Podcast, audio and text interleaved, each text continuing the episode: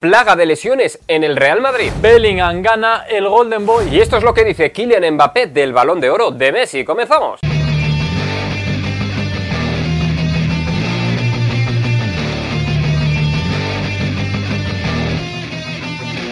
Buenos días, buenas tardes y buenas noches. ¿Qué tal estáis, familia Post United? Espero que muy bien. Bienvenidos a un nuevo Post News. Y empezamos nuestro Post News hablando del Real Madrid, porque Vinicius se ha lesionado con Brasil. Más malas noticias para el conjunto blanco durante este parón internacional. Vinicius Jr. tuvo que abandonar el Colombia-Brasil por problemas musculares en el minuto 27 de encuentro. El extremo madridista se tiró al terreno de juego y tuvo que ser atendido. Y en el banquillo se le vio con hielo en la parte superior del muslo izquierdo. Aún no se conoce el alcance de la lesión, pero será sometido a pruebas a lo largo del día. Y Vinicius después del encuentro aseguró que es la misma lesión que la última vez. Y hablamos ahora de Camavinga porque el Real Madrid confirma la peor previsión con el francés. Sufre una rotura del ligamento lateral externo de la rodilla derecha, producto del fortísimo golpe fortuito con Dembélé en el entrenamiento del pasado miércoles. Y la previsión del club es que estará de baja entre 8 y 10 semanas. Y con estas dos lesiones la enfermería del club blanco está llena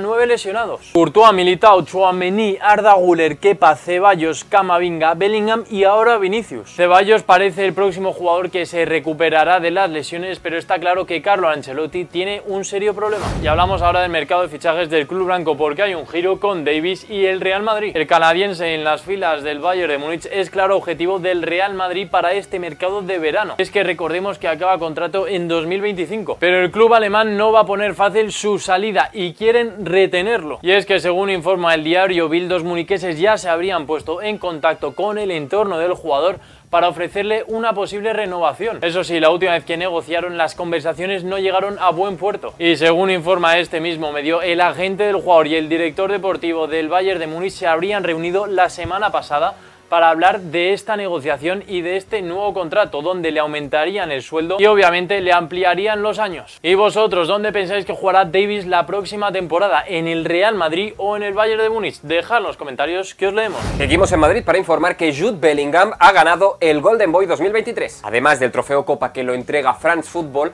Ahora Jude Bellingham ha ganado el Golden Boy, que es de Tuto Sport, un premio que recibe como mejor jugador del mundo sub-21. Y Lamin Yamal gana The Youngest, es el jugador más joven en conseguir el podio del Golden Boy. Erling Haaland gana el premio al mejor jugador del mundo de 2023 y Aitana Bonmatí gana el premio como mejor jugadora de 2023. La gala se celebrará el próximo 4 de diciembre en Turín, en Italia. Pasamos de la capital española hacia Barcelona. Todo para comentar unas declaraciones de Lamin Yamal sobre el incidente con Robert Lewandowski. Y es que el canterano del Barça habló tras la victoria 1-3 de España-Chipre. Y esto es lo que dijo la Yamal. Son cosas que pasan dentro del campo, me llevo bien con él y el vestuario está unido. En relación con España, en el quiz del Post News de hoy, os preguntamos en qué partido anotó su primer gol con la selección española Lamin Yamal. Poned la respuesta en los comentarios y al final del vídeo os daremos la respuesta. Seguimos en Barcelona para informar de la lesión de Marc-André Ter Stegen. Y es que Jules Nagelsmann, el seleccionador alemán, ha comentado en rueda de prensa que Ter Stegen vuelve a Barcelona y vuelve lesionado con dolores en la espalda. Así pues que Ter Stegen se pierde los partidos con Alemania contra Turquía y Austria. Y en clave económica el Barça cierra un partido en Dallas por 5 millones de euros. Los azulgrana disputarán un partido contra el América de México. Y el día escogido es el 21 de diciembre. Recordemos que será la segunda vez que el Barça va a jugar un partido en Dallas este año. Y es que la primera vez fue el clásico que ganó el Barça 3 a 0. Con ese golazo espectacular de Fermín. Asistieron unas 85.000 personas. Y en ese partido el Barça se va a reencontrar con un exjugador azulgrana. Se trata de Jonathan Dos Santos, que recaló en el América procedente de Los Ángeles Galaxy. Y hablamos ahora de más equipos de la liga y es que la Real Sociedad no se plantea la salida de Sadik. El equipo del norte de España no tiene intención ni de venderlo ni de cederlo en este mercado invernal. Y es que en las últimas horas se hablaba de un rumor de que la Almería lo querría para su equipo. El jugador nigeriano quiere acabar la temporada en la Real Sociedad, pero quiere más minutos. Y tiene a este enero para tomar la decisión. Y nos vamos a Inglaterra para hablar de la Premier League porque el Manchester United no le quita ojo a Luqueva. Ya le interesó en el pasado cuando jugaba en el Olympique Lyon y ahora le sigue interesando. Según informa Bill del Manchester United sigue muy de cerca a Castelló Luqueva. El francés de Leipzig de 20 años, eso sí, tiene contrato hasta 2028, con lo cual tendrían que pagar una gran suma de dinero por hacerse con sus servicios. Y seguimos con más noticias de la Premier League porque el Arsenal no se olvida de Douglas Luiz. Según informa Football Insider, Mikel Arteta estaría buscando un fichaje para la ventana estival. Y ese es ni más ni menos que el centrocampista del Aston Villa. Eso sí, es una pieza fundamental para Unai Emery y tiene contrato hasta 2026. Con lo cual el club de Birmingham no tiene intención de venderle, aunque si llega una suculenta oferta de Londres se lo podrían plantear.